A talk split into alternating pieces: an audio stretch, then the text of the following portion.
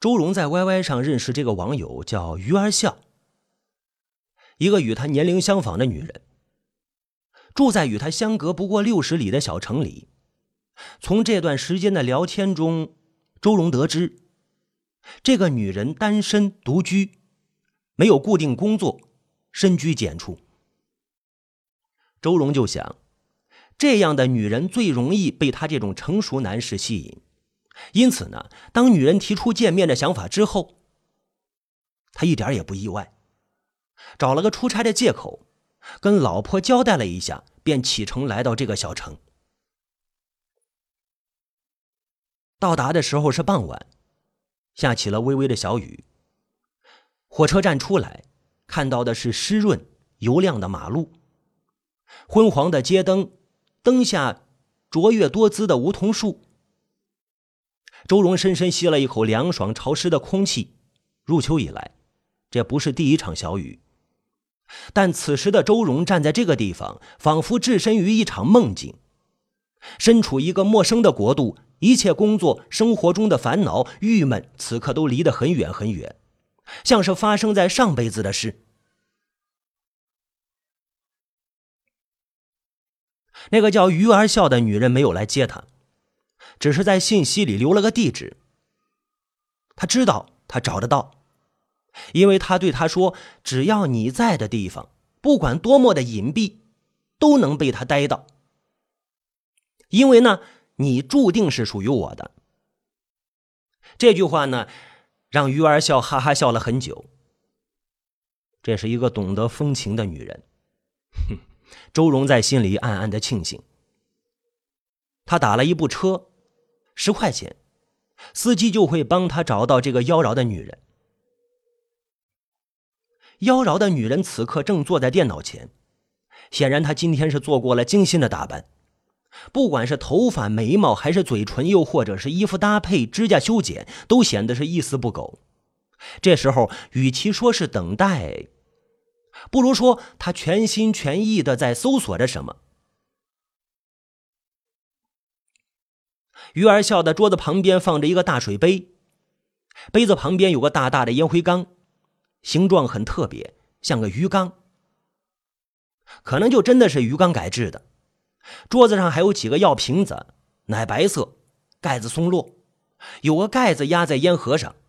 这个桌面有些凌乱，却是非常自然的一幅素描静物构图。鱼儿笑，这个女人长得过于普通了，不过眉眼之间却有十足的魅意。细细尖尖的眼角带出一条如丝的纹，这是个要命的相格。据说这叫美女锁，比美女痣还要命。锁能套死人吗？啊，这当然是指要男人的命。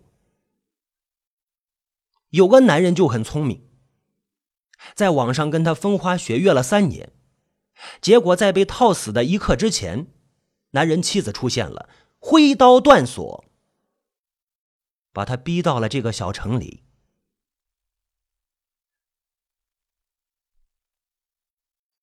这个聪明的男人也长得很普通，从此时鱼儿笑的电脑屏幕上看来，无非浓眉大眼、阔嘴的男人像而已。另一张全身照上还暴露了啤酒肚，真人闻者可惜可叹。鱼儿笑这时候也苦笑，哼，曾经的一场无耻的游戏而已。关掉照片，鱼儿笑喝了口水，打开日记本，写道：“漆黑一团的不只是夜晚，还有我的心。”灯光与星光和月光，都可视为回光返照。三年一梦，三十年一轮回，凝成一夜，它即将到来。复制那个传奇，转动我的轮回。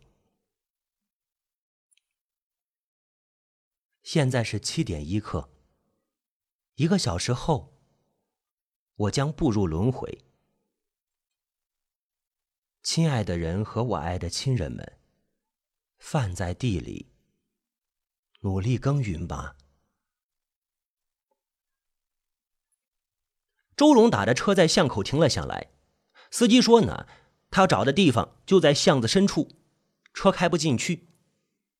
呃，周荣觉得可以开进去，司机说里边掉不了头，好吧，周荣就给了钱下了车。下车的时候，那个瘦小精干的司机突然伸头对他说了一句：“祝你好运啊！”周荣转头看了他一眼。这种尖嘴猴腮的长相是他讨厌的类型，所以也并没有说声谢谢，甩门而去。小巷子阴暗的发紧，不过找到地址上的门牌没费多少劲。这是一栋二层小洋楼，非常非常的陈旧。房子表达的意思很明确，当初的主人很有钱，建了楼之后开始一代不如一代。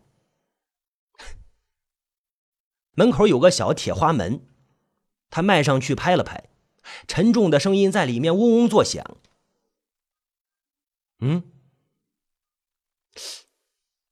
同时他环视了一下，四周旁边都是那些一代不如一代的楼，似乎都没有住人，只有这家透了一点灯光。门内没有反应，听不到丝毫声音。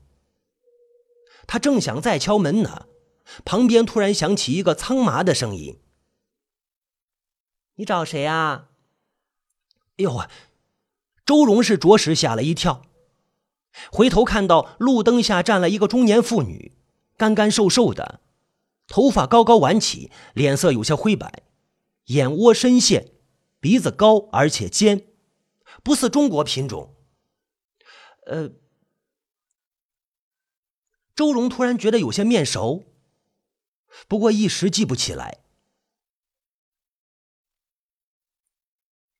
我找鱼鱼儿。周荣突然想起来，他只知道对方的网名叫鱼儿笑，一时舌头打结，不知所措。小鱼是吧？他住二楼。女人面无表情，眼睛却一刻也没有离开周荣的脸。令他发怵。我知道，我正在敲门呢。周荣堆起了笑脸。他听不到，只有我能开门。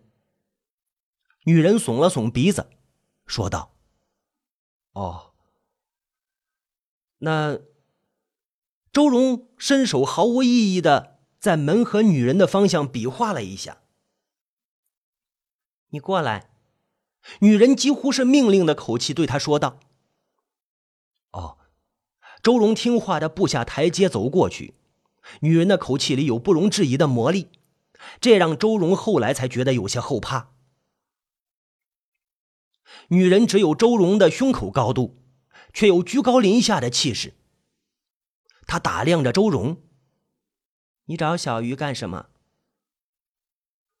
我们是朋友。”约好了，今天来看他。他是不能看的。女人的口气异常迅速。啊？为什么？周荣不解，他在猜测着这个女人的身份。女人突然奸笑了一下：“你不用猜了，我是房东。他租了我的二楼后面一个房间。”哦。周龙点点头，堆起了假假的笑容。女人一直还在打量他，非常的仔细，口里不停的说着：“你眉心带结，刀剑滴血，法令拐角，黄泉自找，下巴断须，只在七七。”周荣一时愣住了，旋即就愤怒起来：这个素不相识的女人，竟然一见他就满口的晦气。正想发作呢，这时候一阵寒风带雨吹过来，哆嗦了一下。那个女人却扬起脖子，桀桀之笑，搞得周荣冷气直冒。周荣玉转身离去，那女人叫住他，快步走过去，掏出钥匙打开门：“你走到尽头上楼梯，二楼左边最后一间就是。”周荣头也不回就噔噔噔噔进去了。女人在后面打开灯，房间一下子明亮起来。他注意到这里的家具虽然简单，却都是古董级。如果换一种心情，他会好好欣赏他们的。于儿笑开门的时候，躲在门后面。周荣踌躇了一下，感觉到门后的呼吸声。他笑了笑，刚才的不愉快一扫而空。突然抬脚窜进去，顺势伸手把门后的胳膊肘往怀里一拉。那人儿只啊了一声，就整个人倒在他怀里，同时两张嘴巴迅速的粘在一起。这时候，周荣才腾出一只手，把门轻轻的关上。房间里弥漫着浓浓的胭脂味。他们吻了许久，然后倒在床上，接着就是做爱，没什么特别，就是双方都很冲动和激动。完事之后都很累，双双靠在床沿。周荣点了根烟，又递了一根给小鱼。小鱼接了，周荣帮他点上。这时候，周荣说了他进来之后的第一句话：“你的房东有些怪怪的，他给你算命了吧？别理他，他就是这样，神经兮兮的。”小鱼笑得很放松，眼睛只盯着袅袅升起的烟雾。你整天跟他住一起，多累啊！不会啊，他不会打扰我的。我天天待在房间里，你们不见面啊？他有时候会做多了菜叫我吃饭，他对我很好，是个好人。你是个坏人。周说完，伸手握了握小鱼的胸口，小鱼突然很用力的拨开他的手，腾身坐了起来，使劲盯着他看，神色凝重。周荣不知所以然，尴尬的说道：“我是开玩笑的，你生气了？”小鱼依然没有说话，眉头慢慢皱了起来。我真的是开个玩笑而已。周荣觉得很没趣，这个女人太小气了，跟刚才放纵的叫喊声天壤之别。我真的是个坏人，小鱼一字一句的这样说道。周荣就笑了，要伸手去抱她，被他又一次挡开了。你觉得我靠什么活着？小鱼问道，表情非常僵硬。周荣心里一紧，不好的感觉冒了起来。嗯就是勒索你们男人呗。勒，哼！周荣冷冷一笑。这个问题他在火车上想过了，甚至在上火车之前也想过了，所以还特意多带了一些钱。于是周荣问道：“你要多少钱？”十万。是。周荣一听就跳了起来，迅速穿上裤子。小鱼依然坐着看他。周荣一边系着裤子，一边问他：“你凭什么能要这么多钱？”小鱼哼了一声，努努嘴，向电脑台旁边说道：“啊，那是个摄像头，把刚才的情景全都录了下来了。”你，周荣就走过去，晃晃鼠标，屏幕清晰起来，果然画面是对着床上。他按了快速回放，刚才激情的一幕清楚的播放了出来。周荣转过脸，深深的看着床上的小鱼，狞笑了一下：“我现在就把他们给删掉。”小鱼也笑了，小鱼笑得很灿烂。我像一个这么笨的人吗？啊哈？难道我删不掉？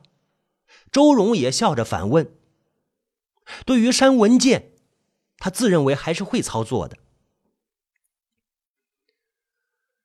啊，小鱼叹了一口气：“实话告诉你吧，这个软件会每两分钟保存一次。我设置了每次保存的地址都不一样，每一个文件都会自动拷贝一份，直接发送到我的各个邮箱，而且这些保存地址我分散在各个系统文件夹里，有一部分还是隐藏属性。最浅的文件夹有六层，每一个保存文件都会自动换成其他的后缀名。你想想吧，要完全删干净，我自己都需要三个小时以上。没有我的配合，你可能这辈子都删不干净。就算是砸了电脑，发邮件里的部分你也无能为力。你查到了地址，没有密码。嗯，嗯。说完，小鱼可怜的看着他，还轻轻的为他叹了口气。周荣目瞪口呆的听完小鱼这一番雷击一般的说明之后，头脑里一片混沌。眼前的美人顿时化作了恶魔，獠牙无爪的，仿佛一只大章鱼。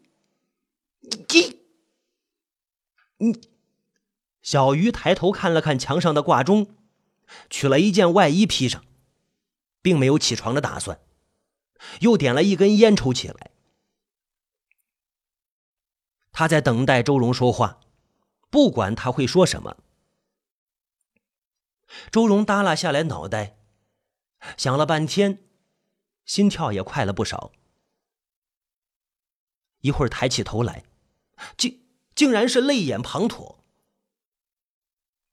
小鱼，我我我我可能没有那么多钱，你你可以少少要一点吗？我没有那么多钱。行啊，九万块吧，不能再少了。我两个月才干一次的。两万行不行啊，小雨？你看，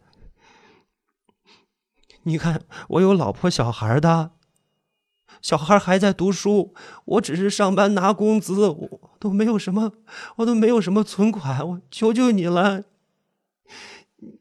你看，你看，咱们俩是在五二八七听故事认识的，你就看在讲故事拔刀的面上，好吗？两万块钱行吗？周荣就哀求着。小鱼冷笑了一下，鄙夷的看着这个垂头丧气的大男人，讽刺道：“别求我，你刚才一进来不是挺男人的吗？话都懒得说，抱起老娘就干上了。老娘我就喜欢你这爽快劲儿。”哼！说完又深深的吸了一口烟。周荣抬头死死的盯着小鱼，嘴巴欲言又止，哆嗦了几下。小鱼见了，扁扁嘴：“你只有两条出路，第一，马上取钱去；第二，杀了我，砸了电脑。谅你也不敢走第二条。是个爷们就赶紧穿了衣服去取钱，老娘明天就可以出去旅游了。我可告诉你，今晚我见不到钱，明儿个整个网上给你老婆家里、单位里全都是这部免费电影了。”反正老娘是无所谓，一心想拍一拍三级片出名，没想到拍的东西一次都没有卖出去，每次都给你们这些臭男人买回去了。周荣咬咬牙，脸色由青转灰，头发仿佛要竖起来。小鱼又抬眼看了看钟表，再看看四周，晃了晃身子，拍了拍有点沉重的脑袋。八点啦，再晚怕你找不到人筹钱了。行了，行了，行了。啊，今晚看样子是拿不到现金了，银行也关了门了。这样吧，你给我写个欠条，然后我听着你挨个给朋友打电话，直到凑够了这个数，笔和纸都在旁边桌上呢。啊，周荣下意识的看了看桌上早已经准备好的纸笔，那笔正压在纸上。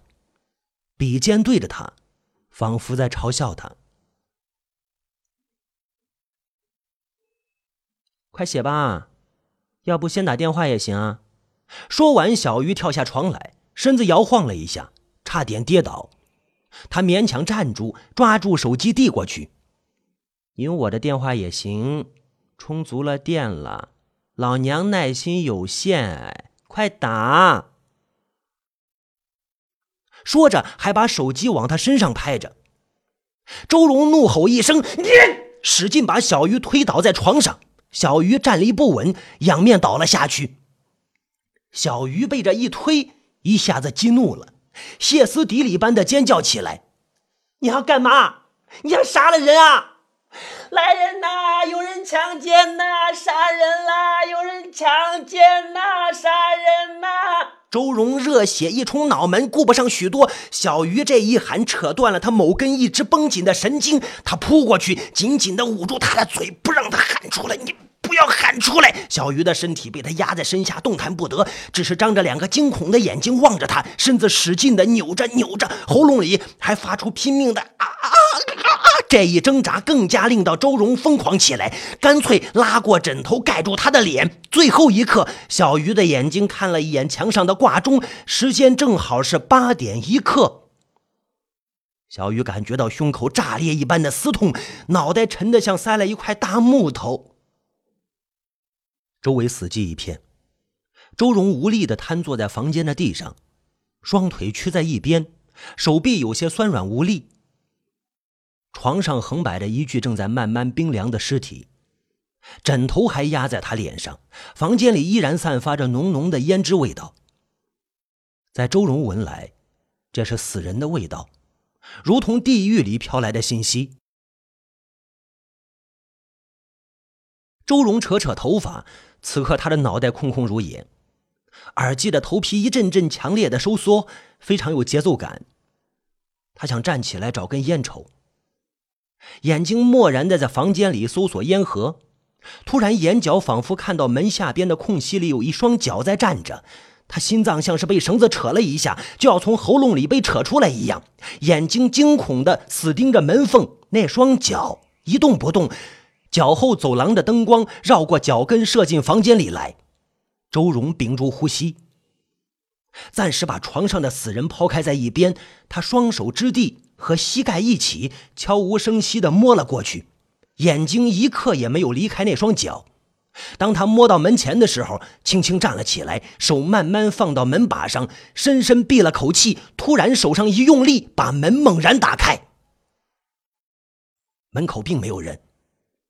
他把头探出去张望，走廊上也没有人影。他狐疑的退回来，把门给关上。